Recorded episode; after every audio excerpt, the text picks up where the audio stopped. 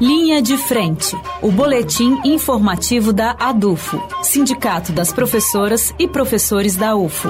Olá, ouvintes de Uberlândia e região. Olá, professoras e professores da UFO. O Linha de Frente está no ar. Hoje comigo, Letícia França.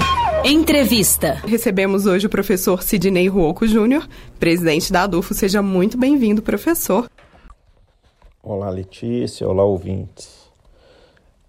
É, nós gostaríamos de destacar, como já fizemos essa semana por meio de um vídeo, que nós estamos aí na reta final da, das eleições, da eleição para a nossa direção colegiada da TUFO, né? O último dia para votação é dia 26 agora.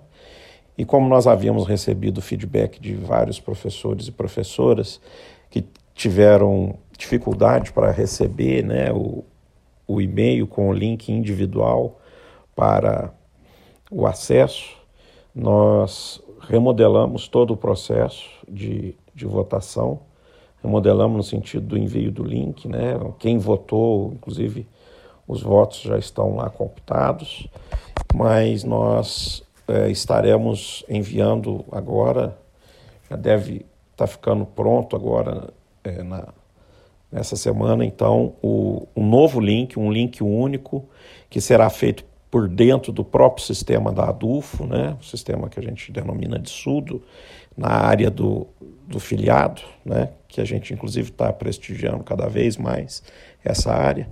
E lá dentro da área do filiado, então, serão feitos os procedimentos de segurança para essa votação. Maiores informações está nesse vídeo nosso, nas nossas redes sociais, na, no, na nossa, nas nossas páginas. Né?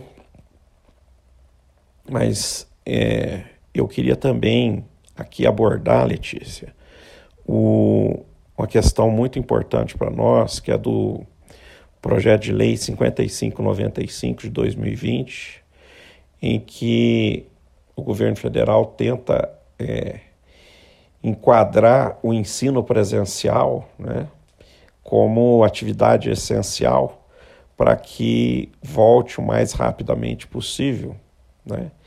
Sem que haja a devida garantia para é, estudantes e, no nosso caso, o que convém abordar aqui por essa sessão sindical e está sendo inclusive abordado pelo Andes, é para os trabalhadores e trabalhadoras da educação. Né? A gente já tem, a gente já abordou esse assunto anteriormente, mas lá no começo, no meio da pandemia, agora voltamos porque tem um projeto de lei que trata do assunto.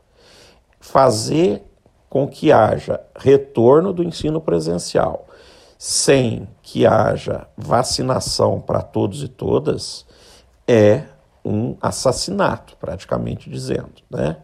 Porque é você expor é, professores, professoras, trabalhadores e trabalhadoras de educação que já têm uma, uma idade que os coloca, inclusive, em grupos de risco, a a uma situação inadmissível de atentar contra a sua vida. Né? Então, a gente já vem dizendo há algum tempo que ninguém quer furar fila de vacinação, foi usado muito esse termo pejorativo, né? Quem é que queria furar a fila? Nosso entendimento, furar a fila é você usar de uma artimanha, de um artifício, de passar à frente de quem deveria estar à sua frente na fila e e, portanto, conseguir uma vantagem a partir disso.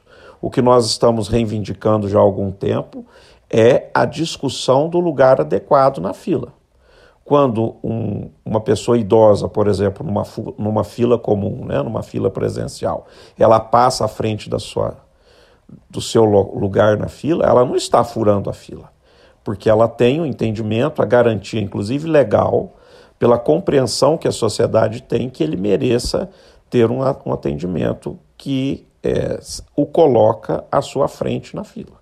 A mesma discussão nós estamos fazendo sobre essa questão da vacina. Se nós somos atividade essencial, nós temos que ser vistos como tal também para efeitos de vacinação. Então tem que se fazer toda um, uma rediscussão de quem que são os grupos prioritários para essa vacinação. Isso de forma nenhuma, portanto, é furar a fila como eu disse, que seria, que seria como que passar à frente indevidamente das pessoas que teriam seu direito assegurado nessa tal fila. Né? O que nós queremos, portanto, é que haja um reconhecimento dessa importância e desse respeito à vida de trabalhadores e trabalhadoras da educação. Né? Não é de forma nenhuma, portanto, furar a fila. É a discussão do nosso lugar adequado na fila.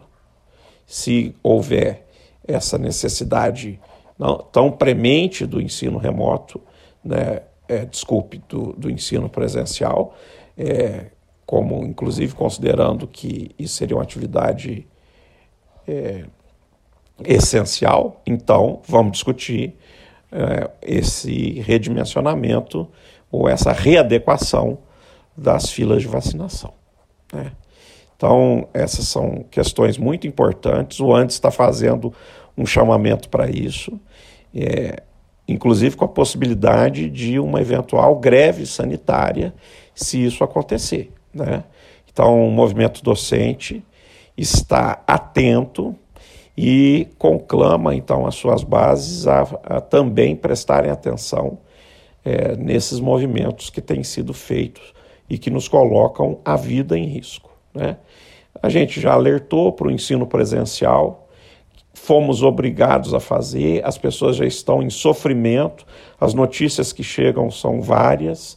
Eu, inclusive, tive notícias de alunas, alunos que estão passando por esse sofrimento. A gente tem notícias de professores e professoras que estão já em sofrimento com essa situação do ensino presencial. Foi outro grande problema, né? Em nome desse desse time is money, né? De fazer as atividades a qualquer custo. Né? Eu espero que isso também não se repita na, de forma, inclusive, mais dramática num retorno é, apressado às salas de aula. Nós já fizemos, inclusive, carreata aqui em Uberlândia, né, é, abordando esse tema, falando que a gente era contra o retorno apressado às salas de aula, mas isso mais ligado numa questão municipal à época. Agora parece que se ensaia essa situação também para professores e professoras dos outros níveis.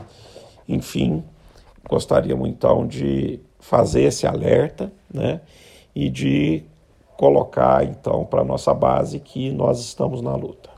Estamos também intensificando nossas ações é, contra as escolas cívico-militares, né, e estamos fazendo articulação com partidos políticos, com, com outros movimentos da área do campo progressista, para que a gente combata esse outro absurdo que veio, obviamente, do governo Bolsonaro. Na verdade, já é um projeto antigo, mas que ganhou força e está sendo implementado no governo Bolsonaro, que são as escolas cívico-militares.